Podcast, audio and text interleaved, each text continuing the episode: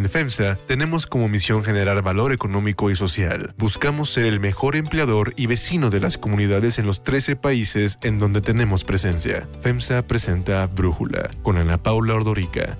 Un podcast de Red Digital APO. Hoy es viernes 7 de mayo del 2021 y en este episodio me da muchísimo gusto poder platicar con Lorenzo Córdoba, consejero presidente del INE, del Instituto Nacional Electoral, y con Ernesto Núñez, periodista y asesor en la presidencia del Consejo General del INE. Son los autores de un nuevo libro que se llama La democracia no se construyó en un día, en el que hacen un recorrido sobre los procesos que llevaron a la alternancia en el 2018 y los para las elecciones de este año 2021. Muchísimas gracias por poder platicar con nosotros. Lo que he leído del libro, la verdad es que está muy bueno. Me parece increíble pensar que la elección del 2018 fue hace apenas tres años, un poco menos, y todo lo que ha cambiado en el país. Entonces, pues muy oportuno este libro que escriben. Así es que primero que nada para felicitarlos y voy a arrancar haciéndoles pregunta y pregunta a cada uno distintas para poder aprovechar mejor el tiempo. En los primeros capítulos del libro escriben que en el 2018 para las 11 de la mañana se podía decir que ya era una elección prácticamente sin incidentes. En la noche se informó que solo 15 casillas no pudieron instalarse. Lorenzo arrancaría preguntándote, ¿qué esperas para estas elecciones del 2021 en cuanto a cómo se desempeña la elección, incidentes? Mira, yo te diría, Ana Paula, que estamos esperando para el próximo 6 de junio,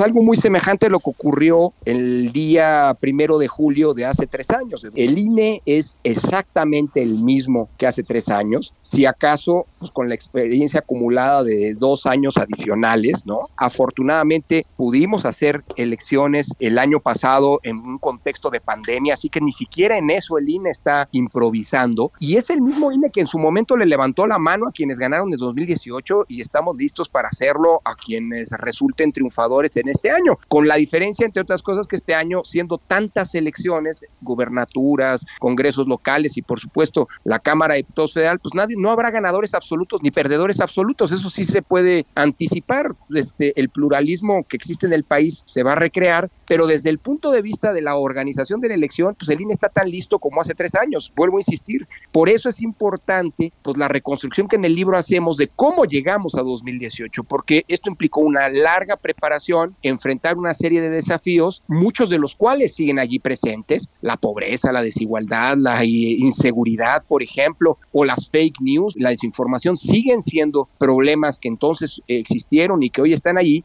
y frente a los cuales el INE pues, ha demostrado pues que es el árbitro imparcial que le mandata hacer la Constitución. Entonces yo esperaría que hacia las 11 de la noche, es más, tuviéramos incluso más información, porque si algo ha cambiado en los últimos tres años también ha sido nuestra capacidad de recabar y de generar información, pues para que esta fluya oportunamente el día de la jornada electoral. A ver, Ernesto, tú haces un recuento de cómo transcurre el primero de julio desde la mañana, que el primero que vota en su casilla en Coyoacán es el ahora presidente Andrés Manuel López Obrador, sale a votar Ricardo Anaya, luego cómo vota José Antonio Mid y bueno, todo el día hasta eh, la noche y cómo eh, pues los candidatos que pierden José Antonio Mid, en punto de las 8 de la noche, felicitan a Andrés Manuel López Obrador. De acuerdo a las tendencias, fue Andrés Manuel López Obrador quien obtuvo la mayoría. Él tendrá la responsabilidad de conducir el Poder Ejecutivo y por el bien de México le deseo el mayor de los éxitos. Un poco después y ahí con varios dilemas en la campaña y en el propio Anaya, sale el candidato del PAN a felicitar a Andrés Manuel López Obrador, lo llama y luego lo felicita, pero estuve pensando, yo no me acordaba muy bien de esto, pero estuve pensando en cómo el presidente López Obrador escatimó eh, felicitar en las elecciones que acaban de ocurrir en los Estados Unidos y dijo yo me voy a esperar hasta que sea un triunfo oficial. Yo no puedo decir felicito a un candidato, felicito al otro, porque quiero esperar a que termine el proceso electoral. Que en México, pues el triunfo oficial en ese momento era hasta el 4 de julio, cuando tuvieran los cómputos de todos los distritos. Pero Mid y Anaya y el Bronco salieron a felicitar a AMLO antes de que ocurriera este triunfo, digamos, de los cómputos hasta el miércoles siguiente. ¿Qué opinas de eso? De un López Obrador que escatima felicitar a un Biden y él, para él fue completamente distinto en el caso de México? En efecto, creo que uno de los detalles que se recuerda y que vale la pena hoy recordar es las actitudes de los jugadores en aquel 2018. Creo que una de las cosas que hicieron de ese día un día histórico fue precisamente que la actitud de todos los jugadores que estaban en ese momento, que es un poco lo que yo trato de recrear en esta crónica con la que arranca el libro, es ver los personajes, ver los humores dentro de los war rooms, ver las actitudes de la gente en la calle y, del propio ganador de las elecciones, en lo que ya se veía también, Ana Paula, recordarás como un triunfo muy cantado, es decir, yo creo que para el primero de julio nadie tenía duda de quizá la sorpresa vino en la magnitud de los votos, en la magnitud de la votación y de las posiciones que se ganaron con esta especie de ola que se dio en favor de, del López Obradorismo, vamos a llamarlo así. Y creo que la actitud de los jugadores, de los que estaban en, el, en contienda fue muy importante porque fue una actitud de reconocimiento democrático a que se habían construido un sistema electoral y una serie de reglas en las cuales todos estaban de acuerdo y que con diferencias o no, y que es lo que vamos reconstruyendo en el libro, entre 2014, cuando el IFE se convierte en INE, y con una serie de experiencias que ocurren en el camino en 2015, 2016, 2017, experiencias algunas muy complejas, se fue construyendo este como andamiaje ¿no? de reglas, de instituciones, de procedimientos que nos fueron llevando hasta allá. La actitud de los actores creo que fue muy importante, pero también es producto de que creo que en 2018 se fueron construyendo las condiciones de certeza en muchas situaciones que se narran a mucho detalle en el libro, ¿no? Los debates, la capacitación electoral, la impresión de las boletas, los partidos vigilando hasta el más mínimo detalle de estos procedimientos y que dieron pie a este asunto. Me parece que el año pasado, en elecciones de Estados Unidos, no hubo este reconocimiento, digamos, por parte de México hasta que hubiera, digamos, un resultado oficial quizá porque había otra expectativa respecto a quién podría ser el ganador, o quizá porque se tomó una decisión, sí, política, de no aventurar o no apresurar esta llamada de felicitación a quien triunfaba en las elecciones y se esperó un buen tiempo, ¿no? No solo se esperó hasta que fuera el recuento del colegio electoral que ocurrió el sábado, la elección fue un martes, el sábado ya prácticamente todo el mundo estaba dando como ganador a Biden y a Kamala Harris, se decidió esperar, pero al final se dio. Pero aquí yo me quedaría con esta parte, Ana Paula, que es lo que tratamos de reconstruir en el libro, cómo la actitud de los actores políticos fue madurando a lo largo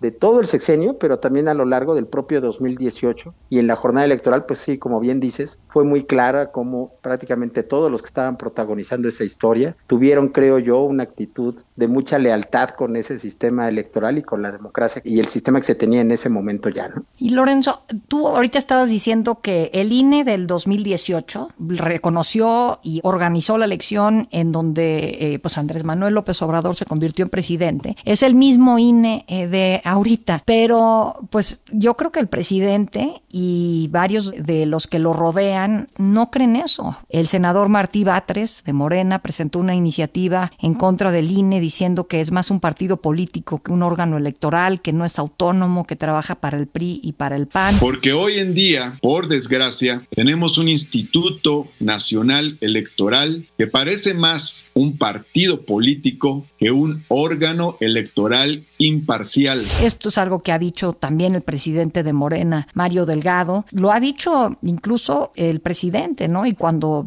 eh, siente que eh, desde el INE le están diciendo que tiene que respetar, por ejemplo, la veda electoral, pues él dice, como yo como ciudadano en la mañanera y saca algún tipo de comentario que interfiere con esta veda electoral. ¿Qué piensas de esto, Lorenzo? A ver, Ana Paula, déjame vincularlo con lo que le preguntabas a Ernesto. Mira, el 2018 fue una elección en muchos sentidos ejemplar. Corona una serie de decisiones que fuimos tomando, construyendo como institución a lo largo, pues, de, para entonces, de prácticamente cuatro años y que son las reglas o la instrumentación de la reforma 2014. Lo que sí está y se prueba en cada elección es pues, la calidad y la responsabilidad democrática de los actores. Ojalá ya haya llegado en 2018 para, y que, a quedarse para siempre. La aceptabilidad de la derrota como una condición de buen funcionamiento de la democracia, de compromiso democrático con las reglas, de los factores políticos, pues es algo que se pone a prueba en cada elección y habrá que ver si este compromiso ahí está o no. Por lo que decías de,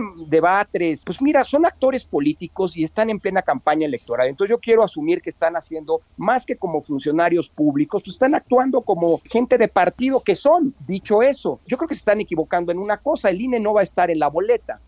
Así que creo que traen pues la mira chueca, digamos, ¿no? Porque pues en campaña los que contienden son los partidos, no un partido ni unos actores políticos con la autoridad electoral. Dicho eso, creo que es muy importante que la autoridad electoral no caiga en el juego y que se y que cumpla pues, el rol que jugó en 2018 y que va a jugar ahora. Insisto, quién gane y quién pierda lo van a decidir las y los electores en las urnas. Y a lo mejor, pues lo que, no sé si esto sea querer construir un discurso para ver si se ocupa después de la elección. Fíjate, eso es hasta muy pertinente del libro, Ana Paula. Recordar, porque a veces la memoria es muy breve, recordar lo que pasó hace tres años. Y hace tres años hubo un comportamiento ejemplar de quien ganó y de quien perdió, a ver si eso se mantiene, hasta como compulsa respecto de lo que está ocurriendo, va a ocurrir en estas semanas por venir, pues el libro sirve. Dicho eso, yo creo que eh, lo importante no es tanto lo que digan, sino la actuación y sobre todo después de las elecciones, porque si lo que tenemos son jugadores que solamente reconocen los triunfos y no reconocen sus derrotas, pues eso habla también de la calidad democrática y del compromiso democrático de los actores. Vamos viendo, por lo pronto, pues ahí está esta buena memoria que le recuerda a todo el mundo, la del libro, pues que en 2018 el INE, sin mirar a quién, le levantó la mano. Yo diría una cosa adicional que el libro reconstruye, Ana Paula. Perdón que lo personalice, pues ya no es un asunto contra las instituciones. Hay quien dice que el INE debe morir y que el INE debe ser exterminado con unas expresiones que denotan, pues digámoslo así, por lo menos una ignorancia respecto a la historia. Hay que tener cuidado con las expresiones porque esas son las mismas expresiones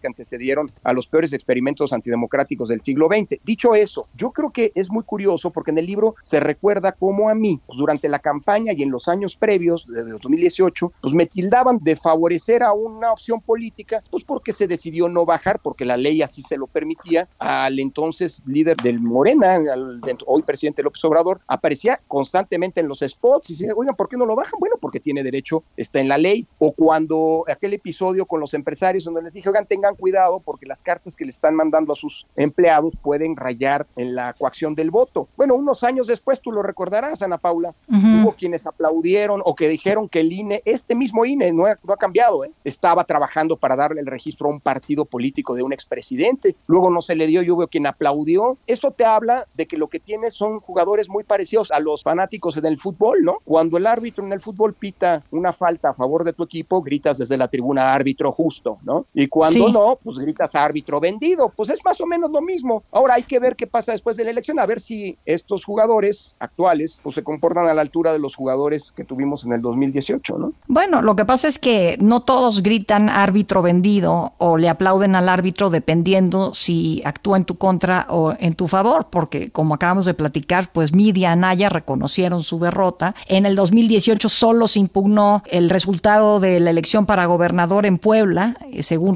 recuentan ustedes, que fue el estado que perdió Morena, además de Guanajuato, pero bueno, ya impugnar Guanajuato era muy complicado ante el Tribunal Electoral, ¿no? Es muy curioso una cosa, no si hubo una impugnación, hubo un partido que impugnó la elección la validez de la elección presidencial, ¿eh? ¿Ah, Eso es muy curioso, es el Partido Encuentro Social, el partido que postuló, uno de los partidos que postuló Andrés Manuel López Obrador a la presidencia de la República y que ganó porque ganó su candidato a la presidencia, impugnó la validez de la elección presidencial porque estaba perdiendo su registro. Es el único, Sí. por cierto, eso no está registrado en el libro, pero fíjate que es un dato que pasó después de la elección, pero es curioso, México es el único país en donde un partido que gana la elección presidencial impugna la validez de la elección presidencial. Pero bueno, esas ya son curiosidades que no están en el libro, Ana Paula, y que, bueno, que, que me motivó tu pregunta, pero es curioso como dato. Ernesto, ¿tú recuerdas una frase que da este Horacio Duarte, que entonces era representante de Morena ante el INE? No puede haber divorcio entre los gobiernos y las instituciones con los ciudadanos. Para Morena, sin duda, el mandato más importante de esta elección es poder convertir ese hartazgo ciudadano en esperanza, en mecanismos para afianzar la democracia en nuestro país. Pues, ¿qué piensas de eso hoy? Yo no me acordaba tampoco de esta frase de Horacio y cuando la leí, pues me llamó mucho la atención, Ernesto. Es el mandato, a final de cuentas, el mandato que le dieron los 31 millones de votos a esta opción política, desde mi punto de vista, se votó desde muchas opciones ideológicas y todo, obviamente también hubo un voto duro muy importante de, de ese partido y hubo un, un voto, digamos, muy militante, pero yo creo que también hubo un voto de, de alguna manera de mucha gente que que quizás sin militar de manera tan abierta o tan radical en esta opción política, pues sí dieron una oportunidad un poco en busca de un cambio. Entonces, el discurso de Horacio Duarte y otro discurso, te diría, Ana Paula, el que, que también está registrado en el libro, el discurso que da como presidente electo Andrés Manuel López Obrador al recibir la constancia de mayoría en, el, en la sala superior del Tribunal Electoral, también es un discurso que va en el mismo sentido de gobernar para todos, de no tomar esos 31 millones de votos como un cheque en blanco, sino como el mandato popular de gobernar para toda la sociedad y además recordarás también, Ana Paula, los discursos de la noche del 1 de julio, tanto el de este hotel en la Alameda. No apostamos a construir una dictadura abierta ni encubierta. Los cambios serán profundos, pero se darán con apego al orden legal establecido. En el Zócalo. No les voy a fallar, no se van a decepcionar. Soy muy consciente de mi responsabilidad histórica. No quiero pasar a la historia como un mal presidente. Son discursos reconciliatorios, son discursos incluso para apaciguar a quienes dudaban mucho de cuáles eran las intenciones ya en el gobierno de esta opción política, ¿no? De aquellos que habían rechazado al mismo candidato en 2006 y en 2012 y que ahora ante este triunfo pues tenían dudas. Y todos esos discursos que se daban desde pues tanto en el Consejo General del INE como en la plaza pública como después en el Tribunal Electoral, creo que eran discursos que llamaban a la calma, que llamaban a la tranquilidad en el sentido de que si bien era un cambio, era la llegada de una opción política que nunca había llegado, yo creo que buscaban tranquilizar mercados, tranquilizar empresas, tranquilizar sectores que estaban absolutamente en contra de que el Obrador llegara al poder algún día, ¿no? Que durante varios años, o por lo menos durante tres campañas presidenciales, se habían opuesto a esto.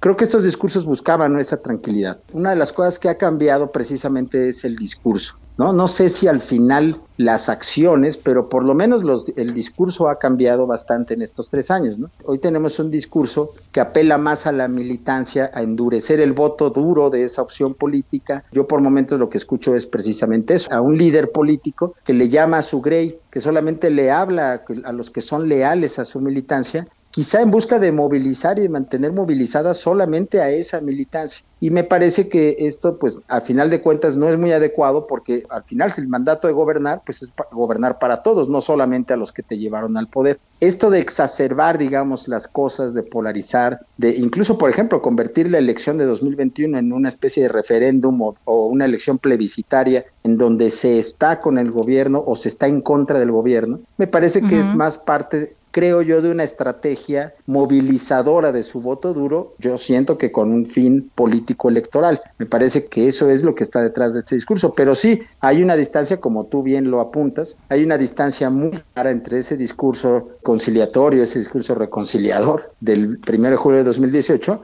con el discurso militante de 2021. Lorenzo, recordando un poco este, lo que pasó en, en, esa elección del primero de julio, en donde tú pudiste hablar por teléfono con López Obrador, la noche del primero de julio incluso le pediste, deja que dé los resultados el INE, que hable el presidente Peña Nieto y después ya puedas dar el discurso, es lo que recuentan en el libro. Pienso en eso, pienso en lo que dice ahora López Obrador sobre ti, y cómo se refirió el otro día, por ejemplo, a tu padre, a Arnaldo Córdoba, que decía que era de los intelectuales que estarían con él de seguir pues entre nosotros. ¿Cómo lo lees tú todo esto? ¿Qué ha pasado de esa relación fluida entre el presidente del el consejero presidente del INE y el político Andrés Manuel López Obrador que hoy es presidente y la situación que estamos viendo hoy de constante pues estira y afloja. Bueno, Ana Paula, a ver, lo primero, pues yo no sé dónde estaría mi padre. Este, me gustaría tener las capacidades que algunos otros tienen de hablar con, con la gente que nos dejó desde hace mucho tiempo. La verdad no lo sé, siempre fue un intelectual muy crítico y demás. Yo me acuerdo y escribo mucho este sobre mi padre, pero no hablo con él. Habría que preguntarle a los que sí tienen capacidad de hablar dónde estaría mi padre hoy en día. Pero bueno, supongo si los hay. Dicho eso, yo creo, a ver, la relación siempre fue una relación de mucha desconfianza con el árbitro, eso no hay que olvidarlo. Claro, la elección de 2018 pues, es una elección en donde se ganan y ya decía Ernesto el cambio de discurso. Haría notar una cosa, en aquel entonces estás hablando del discurso de un candidato que acaba de ganar la elección y es, y es ungido como presidente electo. Hoy estamos en un contexto completamente distinto y creo que vale la pena recordar que el presidente pues no está en campaña, bueno, no debería estar en campaña ni le toca estar en campaña, no está él compitiendo en la boleta. Pero creo que el libro es hasta importante para poder reconstruir eso, hasta los cambios de tono de los discursos, ¿no? Tú decías hace un momento, Ana Paula, tú eres una periodista de primera línea, pero a veces nos olvidamos, es tan vertiginosa la información y el, digamos, los cambios, los tonos de la discusión política que a veces nos olvidamos y creo que el libro sirve hasta para recordatorio de eso, ¿no? De cuál era el tono conciliatorio que se tuvo después de una victoria histórica, digamos, de la izquierda, de la, de la que se dice izquierda, ¿no? El contraste con lo que hoy ocurre. Mira, yo lo que te diría, Ana Paula, es, ya que citaste a Arnaldo, a mi padre, hay una frase que me gusta mucho de él, no sé si algunos se acuerden de ella, hay muchos que seguramente citan mucho a mi padre, pero pues no sé si lo leyeron de verdad, pero bueno, eh, Arnaldo tenía un texto muy eh, interesante donde dice que la historia es la maestra de la política y que la reconstrucción histórica te sirve, o sea, reconstruir la historia, te sirve para poder entender dónde estás parado y hacia dónde vas y poder tomar decisiones de hacia dónde quieres ir. Es un texto muy bonito y yo creo que este libro lo que hace, el que hicimos Ernesto y yo, La democracia no se construyó en un día, pues lo que hace es recordarnos lo que ocurrió en el pasado relativamente reciente, que es parte de la misma historia que en donde hoy estamos, porque vuelvo a insistir, las reglas del juego democrático que hoy están operando en esta elección son las mismas que en 2018. El árbitro, como te decía, es exactamente el mismo. Este es el mismo INE, no ha cambiado el INE. Hubo una renovación parcial el año pasado, pero bueno, como tú puedes ver, los criterios, las interpretaciones que el INE hace al aplicar la ley hoy son exactamente o muy, o muy consecuentes con las que se hicieron hace tres años. Y creo que la virtud del libro es esa. Nos permite, a la luz de una reconstrucción de nuestra historia reciente, poder tener elementos para juzgar dónde estamos, juzgar a los actores políticos, la congruencia o no de su discurso, de sus acciones, de sus actitudes. Y además, por cierto, ya que tú mencionabas a un senador, ¿no? Es, eh, Martín Batres, que decía que quería estar proponiendo reformas, este, y junto con otros que quieren ahora reformas electorales. Bueno, a lo mejor es pertinente una reforma electoral, creo que vale la pena discutirla, habrá tiempo después de la elección para ello, pero cuando se hace una reforma electoral hay que tener en cuenta de dónde venimos, qué tenemos, valorar lo que tenemos, mejorar lo que haya que cambiar, pero sobre todo entender qué se quiere cambiar y hasta donde yo he escuchado, más allá de discursos muy estridentes,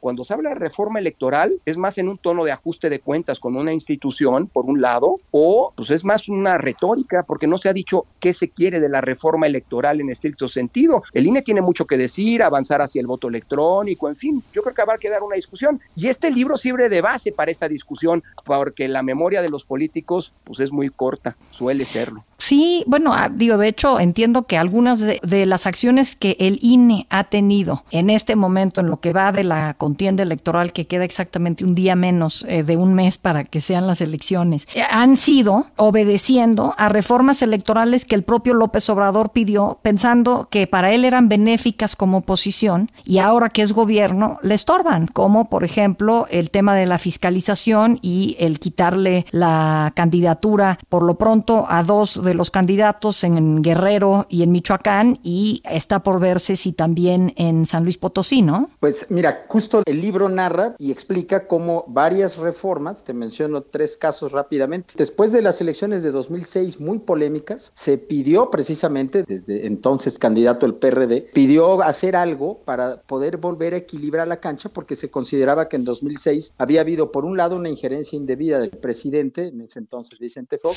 Siempre esos y hay pruebas suficientes de que hubo un fraude electoral en el 2006. Y por otro lado, una actuación indebida, inequitativa de medios de comunicación. Y la reforma de 2007-2008, muy polémica como recordarás Ana Paula, lo que hizo fue crear un modelo de comunicación política en respuesta a ese reclamo precisamente del entonces candidato López Obrador. Eso por mencionar lo que pasó en 2006. Después de 2012, en esta elección donde gana Enrique Peña Nieto, nuevamente López Obrador hace una serie de reclamos al sistema electoral. Había uno muy concreto de él, que era el tema de la fiscalización. Compraron votos, fue distinto. Cinco millones de votos lo impusieron. No les alcanzó con la publicidad porque Peña Nieto lo fueron inflando. Recordarás el caso Monex, donde por cierto se narra cómo se votó y cómo votó en aquel momento Lorenzo Córdoba, no como presidente del INE, sino como consejero del IFE. Y creo que también vale la pena recordar esa votación y ese debate de ese momento. Que fue por sancionar, Ernesto, perdón, déjame meter mi cuchara, pero bueno, perdí la votación. él optaba por sancionar. Pero el reclamo, Ana Paula, si te acuerdas, era cómo se financió la campaña de Peña Nieto. Y se llegó a la conclusión de que el sistema de fiscalización, siendo ya bastante bueno, digamos, o bastante robusto, porque era un sistema que ya tenía más de 10 años operando, digamos, el sistema de fiscalización, sin embargo, no permitió sancionar una campaña que para muchos había sido financiada de manera inequitativa o incluso ilegal, ¿no? Hoy vemos el caso Odebrecht, hoy vemos el caso Monexgate en retrospectiva y quizá, por lo menos desde mi punto de vista como periodista, quizás sí era como para tomar una decisión, una sanción como la que proponía Lorenzo o quizá una sanción mayor. Pero no se podía porque la regla electoral era esa. Después de esa elección de 2012 vino la reforma de 2014 y una de las cosas que se dio en esa reforma fue robustecer aún más el sistema de fiscalización, que es lo que hoy está permitiendo al INE tomar una serie de decisiones que no se hubieran podido tomar en 2012, por ejemplo, con el financiamiento de las precampañas y de las campañas y con esta obligación que tienen los partidos y los candidatos de informar y de darle posibilidades al INE de investigar cómo se está financiando la política. Entonces, tienes mucha razón en lo que dices, Ana Paula. Muchas de las reglas que hoy no gustan y que hoy incluso se habla de que hay que reformar, fueron reglas que precisamente forman parte de esta historia de que se llama la democracia y que no se construyó en un día, sino que se construyó en décadas de aportaciones de la oposición, de ideas, de aportaciones de periodistas, de intelectuales, de la propia autoridad electoral y de grandes acuerdos de las fuerzas políticas. Entonces, si hoy eh, se quiere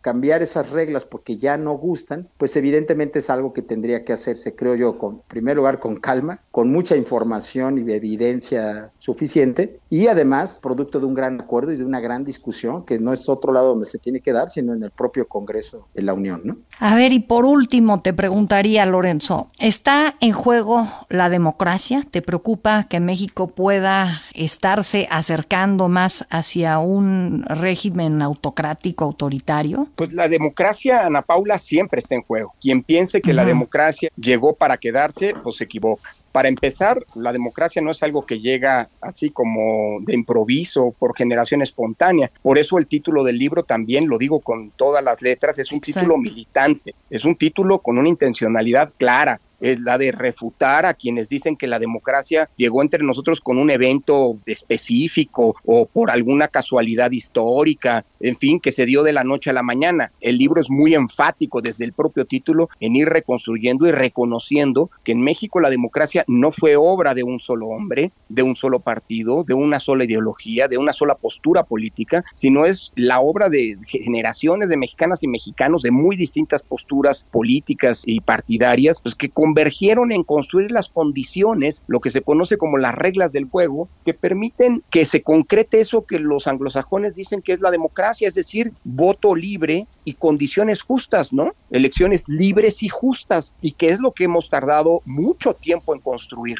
Y así como nos costó mucho tiempo construirlo, se nos puede ir en cualquier momento. La historia está plagada de ejemplos de cómo cuando no cuidas la democracia, pues puede haber desde golpes de Estado, que es muy evidente, ¿no? Este, golpes militares, etcétera, hasta también regímenes que a través de las urnas llegan al poder y desde el poder desmantelan la democracia. Y hay ejemplos añejos, totalitarismos de la primera mitad del siglo pasado en Europa, pero también algunos mucho más recientes. Es más, pues hay una polémica abierta respecto de lo que está ocurriendo en un país centroamericano ahora mismo. Así que la, creo que la lección, Ana Paula, es que la democracia, así como cuesta muchísimo construirla, o se le cuida o la perdemos de la noche a la mañana. Eso sí puede ocurrir de manera mucho más rápida. Por eso mismo, pues el libro es una especie de homenaje a esa lucha, esa, esa apuesta de muchas y muchas muchos eh, mexicanos durante mucho tiempo para construir las condiciones democráticas que hoy permiten a que todas las fuerzas políticas hayan ganado. Mira, hay un dato, Ana Paula, en los últimos siete años, desde que el IFE se constituyó en INE, hemos tenido el periodo de alternancia más grande de la historia. Alrededor del 65% de los casos, quien había ganado una elección perdió la que siguió y no hay un único beneficiario de este hecho. Es decir, hoy contamos con condiciones democráticas. Sin duda esto se puede mejorar. Hay muchos pendientes, sobre todo en materia de justicia social,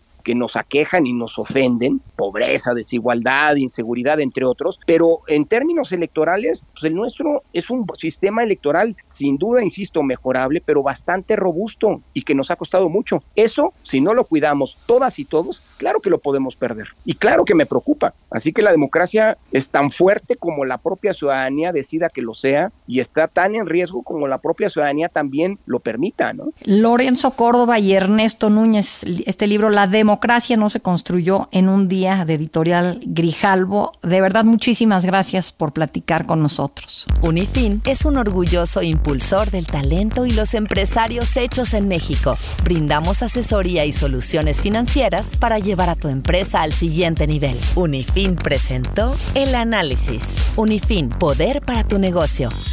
Yo soy Ana Paula Ordorica, Brújula lo produce Batseba Feitelson, en la redacción Elizabeth Rangel, en la coordinación Christopher Chimal y en la edición Omar Lozano. Yo los espero el lunes con la información más importante del día. Que pasen un muy buen fin de semana. En FEMSA tenemos como misión generar valor económico y social. Buscamos ser el mejor empleador y vecino de las comunidades en los 13 países en donde tenemos presencia. FEMSA presentó Brújula con Ana Paula Ordorica. Un podcast de Red Digital APO.